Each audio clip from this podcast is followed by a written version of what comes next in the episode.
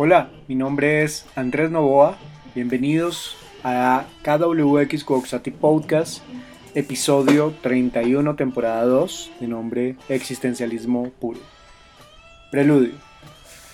No sé si es que me entró la crisis tardía de los 40 o cada tanto tiempo me entra como la pensadera de saber qué es lo que estoy haciendo, dónde estoy parado, si soy feliz o si realmente disfruto lo que hago ese propósito que tengo de vida que entra en conflicto cada tanto tiempo y que me pone a reflexionar sobre qué es lo que realmente quiero y el por qué es que hago lo que hago. Este es un episodio para existencialistas, para personas que siempre estamos pensando en qué estamos haciendo y cuál es nuestro rol en el mundo en el que vivimos, cuál es la forma en la cual queremos transformar todo lo que hacemos y, realmente nuestro contexto. Y eh, para este, este episodio es para personas que somos dinámicas, que tenemos más dudas que certezas y que eh, realmente eh, pensamos más allá de lo que nos quieren mostrar. Este es un episodio de existencialismo puro, un episodio netamente para inconformes. Puntos de fuga. Soy feliz, disfruto lo que hago. ¿Por qué hago lo que hago? Estoy donde quiero estar. ¿Y ahora qué hago? Estas y miles de preguntas más me invaden cada tanto tiempo y me hacen pensar en qué momento estoy de mi vida y qué es lo que realmente eh, quiero hacer. Por momentos me siento seguro del propósito que tengo, que he construido a lo largo del tiempo pero llegan espacios de mi vida donde las preguntas y las dudas me invaden de una manera impresionante y me invitan a pensar en nuevos caminos, en nuevas encrucijadas, en nuevos retos y en nuevas dinámicas de vida. A veces me siento confundido, porque por más de que intente hacer las cosas como creo y en una ruta que he definido a lo largo del tiempo, o que por momentos es improvisada, siento que, que, no tienen el efecto que planeé, o que las decisiones que tomo pueden cambiar su estado. Hay, hay una confianza que me da el tomar decisiones, eh, pero que a veces esa, esa confianza puede transgredirse con un mal paso, con una mentira que encuentro en otra persona, con una mirada, con un traspiés, con un objetivo que cumplo, pero que ha cambiado según la situación. Es decir, cumplí el objetivo que me propuse en algún momento, pero después cambió y, me pone a pensar muchísimo. Y aquello que, que pensaba que realmente tenía bajo control ya no tiene tanto control, ya no tiene tanto sentido, porque siento que mi pensamiento y mi vida son dinámicas y cambian constantemente y esto me genera muchas contradicciones conmigo mismo. No se imaginan la cantidad de veces que he peleado conmigo mismo precisamente por no estar de acuerdo con mis pensamientos y con mis acciones. Me ocurre constantemente. Eso que en algún momento veía con tanta claridad pasa a, un lado y se convierte en un estado de incertidumbre. Me llena por momentos de vacíos, me llena por momentos de preguntas, me llena por momentos de, muchas contradicciones, embarga mis sentidos y, y me propone de antemano como replantear todas mis estructuras, que no está mal. Es bueno hacerlo de vez en cuando, es bueno no creer que todo lo que uno hace eh, está bien. Está bien replantearse cosas y, tener como más dudas que certezas. Siempre, siempre he pensado esto. Por más que, que quiero hacer millones de proyectos y por más de que en mi cabeza vienen muchas ideas, tengo muchas ideas, a veces me siento en zonas de confort que son difíciles de dejar a un lado. Empiezo con el deber ser, ese deber ser que nos pone el sistema en el cual nos encontramos el, no sé, cosas como tener un sueldo fijo, tener una posición o tener también unos privilegios, al final nos mantienen en, puntos estáticos que siento que no nos permiten arriesgar lo que a veces deberíamos arriesgar o que nos, nos cohiben de buscar nuevos caminos. No digo que esto esté mal del todo, no me vayan a malentender, porque eh, eso depende de cada persona y hay, hay zonas de confort que, que yo prefiero mantener. Desde el punto de vista de lo que yo he querido toda la vida, hace mucho tiempo yo definí qué quería hacer y a qué me quería dedicar. Lo que pasa es que quisiera hacer muchas cosas más, pero siempre están mediadas por, por cosas como el dinero, por el endeudamiento, por la toma de decisiones, por la comodidad, por el consumo. ¿Y qué es lo que realmente debemos ser? Me pregunto constantemente porque no lo puedo entender. El deber ser es una imposición social a veces mediada por estereotipos, ¿no? Eh, ¿será, ¿será, que el deber ser es una convención social que, que nos asigna un estatus? ¿O será que somos seres de hiperconsumo que dependen de objetos y plataformas para sentirse bien?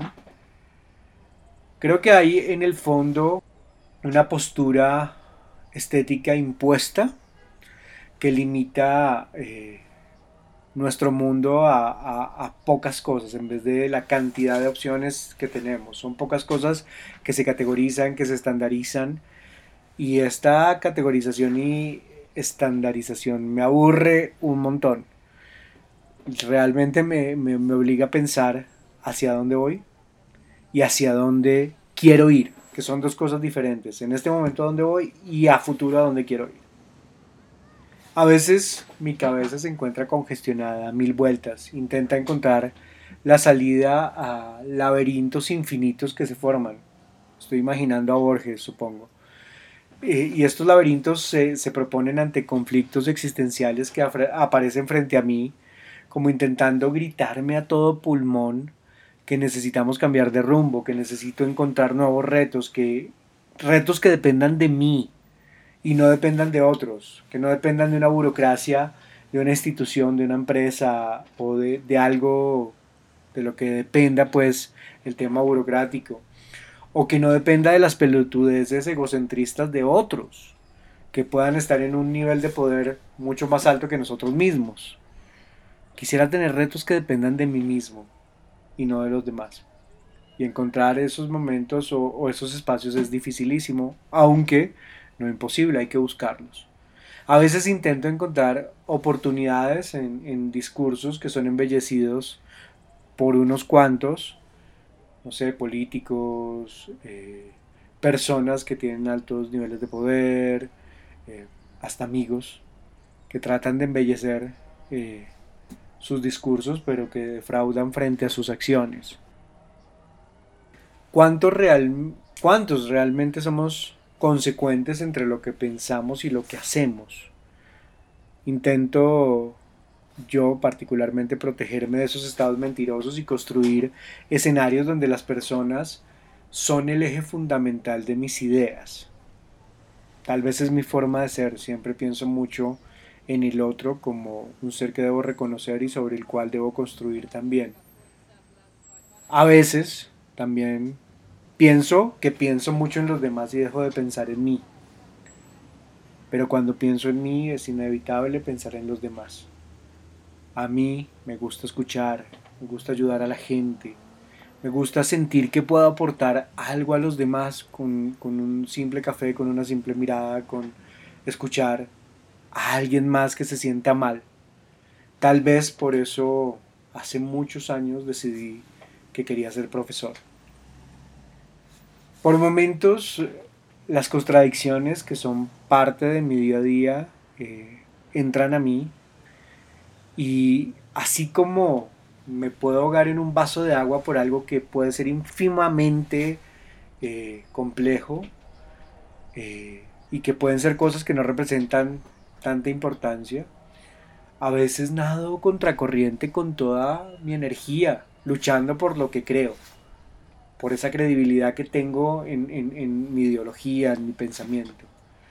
A veces trato de encontrar caminos sin incertidumbre y espacios de creación que me eleven a una máxima potencia y vuelvo a hundirme caminando en arenas movedizas cuando me decepciono de algo en de algo o de alguien y retomo el camino simplemente con una mirada o una voz de aliento. Son estados que van y vienen y que hacen parte de mi humanidad. Acá es donde realmente debo reconocer que estos estados de existencialismo puro se hacen necesarios para, para mover mi cabeza, para revolver todo, para desordenar mis ideas, para revolver y repartir de nuevo, sabiendo de antemano que puedo volver al inicio y empezar, sin ningún lío. No me da miedo empezar de nuevo, ¿saben? Me da más miedo quedarme quieto en un punto estático sin capacidad de reaccionar.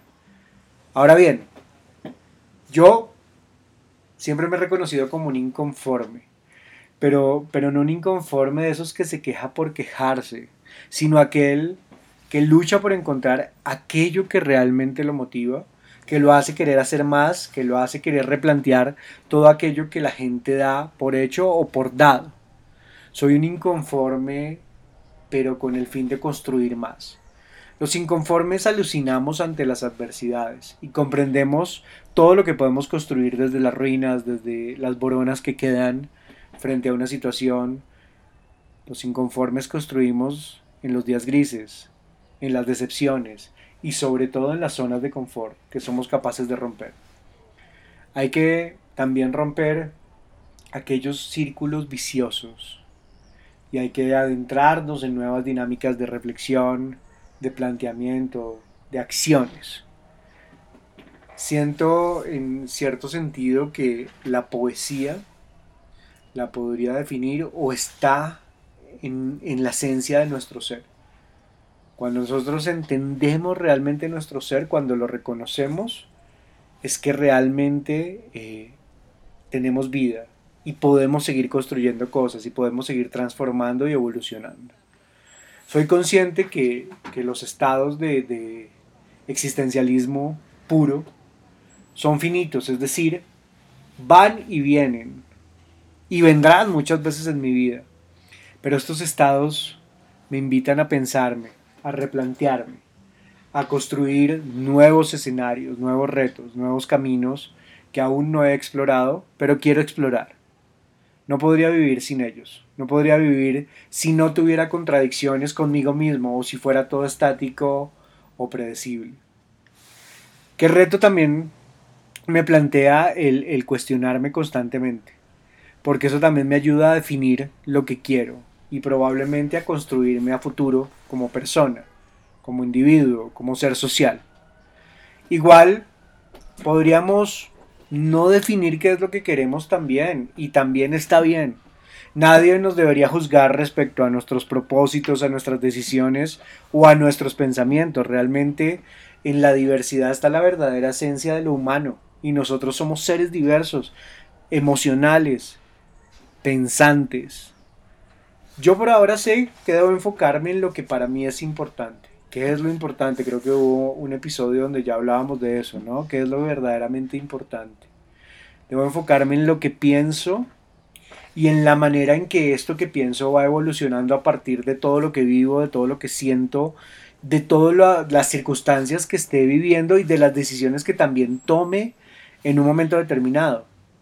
A veces pensamos tanto en lo que dirán los demás, en la forma en que nos juzgarán, pero hay decisiones y hay caminos y hay pasos que deberían depender exclusivamente de nosotros mismos.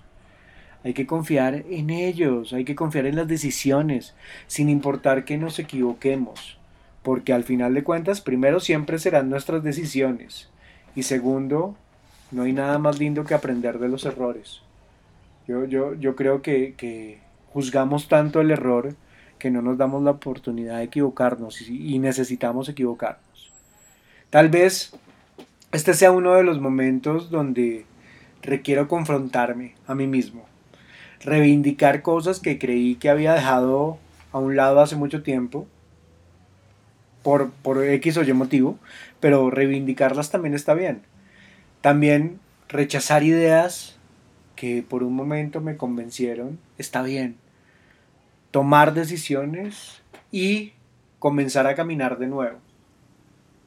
Tal vez estoy en uno de esos momentos, no lo sé, pero me encanta. Ahí vienen varias preguntas. ¿Qué tan desconectados estamos nosotros del mundo en el que vivimos? ¿Será que lo entendemos? ¿Será que no lo entendemos? ¿Será que nos hemos detenido a observarlo por un segundo? ¿Qué tan desconectados estamos de las personas con las que compartimos? de esas personas con las que nos saludamos, de nuestros amigos, de nuestras familias, de las personas que, que nos impactan cotidianamente. Y aquí viene la pregunta que más me importa, ¿qué tan desconectados estamos nosotros de nosotros mismos? ¿Qué tan desconectados estamos de lo que queremos, de lo que proyectamos, de lo que construimos a diario? ¿Qué tan desconectados estamos de nuestra propia vida? A veces, muchas veces, necesitamos un polo a tierra, gente que nos ayude a aterrizar y gente que nos ayude a pisar fuerte. Pero también a veces necesitamos algo o alguien que nos haga volar de nuevo. Que nos haga sentirnos que podemos eh, conquistar el mundo, que podemos conquistar nuestros sueños, que podemos soñar. Con o sin impulso necesitamos retomar el rumbo y perdernos también por momentos y conocer nuevos caminos. No todo lo que tenemos está escrito. Siento que eh, entendiendo los riesgos, hay momentos donde debemos arriesgarnos o podemos arriesgarnos. Hay momentos donde el riesgo nos lleva a equivocarnos y está bien equivocarnos. Está bien empezar de nuevo. Y esto de empezar de nuevo, tenganlo por seguro que nunca, nunca estará mal. Nunca, nunca piensen que, que empezar de nuevo es dar un paso en falso. Empezar de nuevo es una nueva oportunidad de construirnos o de construir el camino que queremos. Nunca estará mal empezar de nuevo. Reflexiones finales. Hay momentos en los que necesitamos pensarnos, replantearnos, detenernos, empezar de nuevo, retomar el rumbo, retroceder algunos pasos, respirar y continuar. Nada de eso está mal. Las zonas de confort por momentos nos pueden dar confianza, nos pueden hacer sentir seguros, pero llegará el momento en que debamos cuestionarnos si esa zona de confort es realmente algo estático que nos está deteniendo ante el mundo o si eh, esta zona de confort va evolucionando a medida que nosotros vamos evolucionando. Las zonas de confort, si no, si no las entendemos bien, pueden convertirse en un círculo vicioso. Ojo con eso. No hay que dejar de creer ni de crear ni de proyectar, ni de soñar. Nadie les va a quitar esa posibilidad, es su derecho. Crean en lo que crean, creen muchas cosas, proyecten y sueñen.